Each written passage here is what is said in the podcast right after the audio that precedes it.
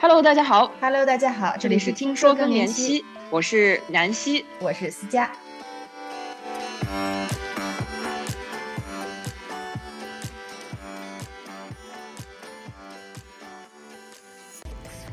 在这一期节目中，我们将会为大家介绍第一个通过 FDA 批准的非激素类治疗更年期潮热盗汗的药物。在更年期三十四个症状那期节目中，我们聊到了在更年期期间，由于激素水平变化，血管扩张收缩的机能也会受影响，所以会有潮热盗汗等症状。这些症状还会影响大家的睡眠，从而对身体健康产生更多的负面影响。当然，时冷时热也会影响很多更年期女性的心情，甚至在社交场合也产生很多尴尬。所以，改善潮热盗汗对于有这些症状的女性而言，可以非常大的改变生活质量。之前所有 FDA 批准的相关治疗方案都是激素疗法，虽然可以缓解症状，但是激素还是会对身体带来很多其他复杂的影响，对每个女性而言风险系数大不相同。这也让很多女性宁愿选择承受舒然大汗淋漓的困扰，也不愿意采用激素疗法。而今天我们要给大家介绍的，就是一个关于非激素类治疗潮热盗汗药物的最新研究。这个药物的治疗原理到底是什么？咱们一起来听听吧。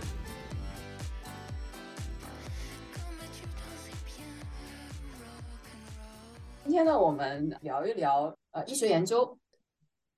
美国的食品和药物管理局 FDA 呢，已于今年的五月十二日批准了 Estella Pharma 的 Fezolinetant，啊，那它的 brand name 它的品牌名叫 Vilza，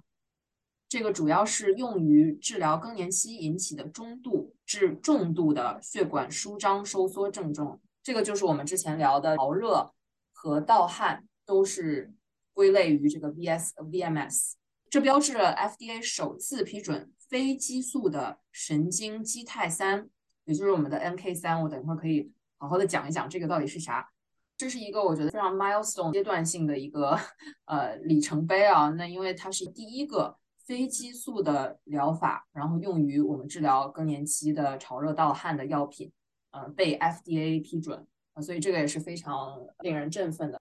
根据最近发表在《柳叶刀》杂志上详细的第三期结果，呃，Estella 也就是我们的安斯泰来制药厂的研究性非激素化合物 Fezolinetant 与绝经引起的中度至重度血管收缩症状，也就是我们的 VMS 有显著的改善效果。啊，我们的 VMS 就是我们之前讲的这个潮热与盗汗的这个症状。呃，参考我们之前聊更年期一零一还有三十四种症状，我们记得。这个其实是我们更年期最常见的症状，尤其是在呃白人女性和黑人女性。当然，我们亚洲女性 anecdotally 也是有很多人有这样的症状。呃，只是因为我们的饮食习惯可能会不是所有人都会 经历这样的症状啊。相比呃白人和黑人女性来讲，没有那么的普遍啊。但是它可想而知，如果你一直经历这个潮热和盗汗，对你的生活质量有很明显的影响，包括睡眠啊这一些，对吧？呃，之前我们有讲过激素替代疗法，那我们现在也叫雌激素疗法。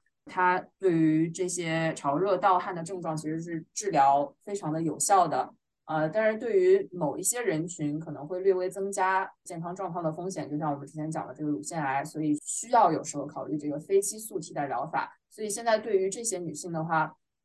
不适用这个激素疗法的话，这一种新的药物是带来一个新的希望啊。呃，那 Estella 它的第三期的 Skylight 研究达到了其中四个共同主要治疗的这个目的。它与安慰剂 placebo 相比呢 Fezolinetant 在治疗四周和十二周后显著降低了 VMS 发作的频率和严重程度，所以这个还是非常的显著的。思佳也可以评论一下这个药厂它做这样的 clinical trial 的研究，嗯，它是需要和这个安慰剂相比的，因为有时候。呃，你在做这个研究的时候，可能是因为你自己感觉它有效，它就有效，对吧？它到底是不是真的有效？那这个还是需要和安慰剂做一个比较的啊。我觉得这个特别好玩的，其实是因为这个 Astellas 是一个日本药厂，所以我还挺好奇它的这个收入的人群当中，亚洲女性的占比是多少？不知道有没有这个数据？没有，我没看。它可能就是那个专门对美国市场的药，也有可能。它是对美国市场，因为美国。它如果做 FDA 的这个东西，它有一定的这个 requirement，但可想而知，它肯定不会包含很多的亚洲人啊，因为它不会有这样的 requirement。对，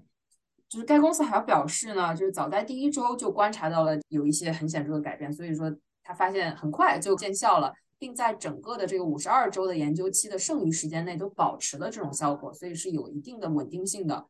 那 UNC 就是我们的 University of North Carolina，就是北卡的医学院妇产科系主任 Genevieve Neil Perry 发现了这个结果，他也表达了这个非常里程碑式的重要性啊。Skylight One 的研究表明，接受 Fezolinetant 的女性出现 VMS 频率和严重程度都有所降低，并且改善了一年治疗期间的生活质量。他作为一名临床医生呢，他就非常能够理解更年期导致的这个 VMS。对他自己的患者造成的这种生活的负担呐，然后，嗯，他对这种新的非激素的治疗方案感到非常的兴奋，因为它可以帮助到更多的患有中度至重度的 VMS VMS 的女性，也给他们一个 alternative option，就是多了一个选择。嗯，我觉得很多人可能比较关注的是，我们之前讲了睡眠障碍其中的一个可能性，就是因为潮热和呃盗汗。引起的这个睡眠的这个影响嘛，嗯，他们的研究中其实也有一个这个虽然不是主要的一个目的，他也有观察到有一部分的这样的改善，那这个也是很 understandable，很能够理解。如果你改善了潮热和盗汗的这个状态，那也很大程度的改善了，如果不是因为其他因素引起的这个睡眠障碍，那这个也是大，对吧？所以，针对于睡眠障碍这个，他们的研究中呢，也发现，虽然在潮热和盗汗方面有非常显著的这个效果，但是对于睡眠本身的直接的影响，在数据上面并没有一个结论。呃，但是有很多的参与者的自己的报告中，确实觉得改善了自己的这个生活质量，尤其他的这个睡眠质量。所以，这个还需要进一步的研究啊。对，所以 Estella 的这个项目负责人 Asha 也有表示说，Skylight。的研究发表是另一份重要的第三期随机试验报告。我觉得特别想要跟大家重点提的是神经基肽三受体，就是我们最开始聊到的呃 neurokinin three receptor。这个和我们之前在聊女性大脑的那一期有一个呃比较梦幻的连接，因为我之前也提到过，其实我们的潮热啊，我们盗汗，并不是说我们身体感觉到热，而是我们的这个下丘脑中的 Candy 细胞。那其实这个 Candy 的细胞，它是和我们的体温的控制是相关的，所以并不是我们身体感觉到热，而是我们的大脑告诉我们说你热了，然后你要流汗了，是这样的。所以它这个机理呢，也很容易理解的是什么呢？它不是针对你身体本身的雌激素的调节或者怎么样，它是针对你的那个 Candy neuron 就直接打进去。那 Candy neuron 它包含三个 Kisspeptin、Neurokinin B。然后 d e n o r p h i n 所以就是大家笼统的知道说它三个综合起来叫 Candy。那 Estella 的它这个药物呢是针对其中的三分之一的我们所谓的神经基肽啊，就是大脑中的这个 neuron。对，嗯，我觉得这个 Candy 在我读了很多 paper 之后，我觉得很有趣。它在整个的这个 endocrinology，它其实并不仅仅是 endocrinology 了，它并不仅仅是内分泌。呃，它是一个生殖神经内分泌的功能，我觉得这个可能涉及到好几个这个 neurology 加上 endocrinology，然后加上很多不同的学科一个综合的一个研究，所以我觉得这个特别有趣。嗯，这个研究呢，其实是我们在哺乳动物下丘脑中首次了发现了这个 Candy 细细胞以来，在过去的十年中出现了这个大量的新的研究啊，也增加了医学界。对这种神经元群的生殖神经内分泌功能中的作用有了更好的了解，也逐步的很 robust 的数据肯定了他们在生殖神经内分泌功能的中央控制的作用啊。最开始这个是怎么发现的呢？就将近在四十年前，其实相对来说，虽然四十年听上去很遥远，但是其实我们过去的四十年可能才才 scratch the surface，嗯。就其实就是从八十年代才开始的嘛，就这么一想，其实没有那么远了。对对对，从八十年代才开始，所以就是这个本身相对来说，在医学领域当中，相对来说比较新的一个 concept。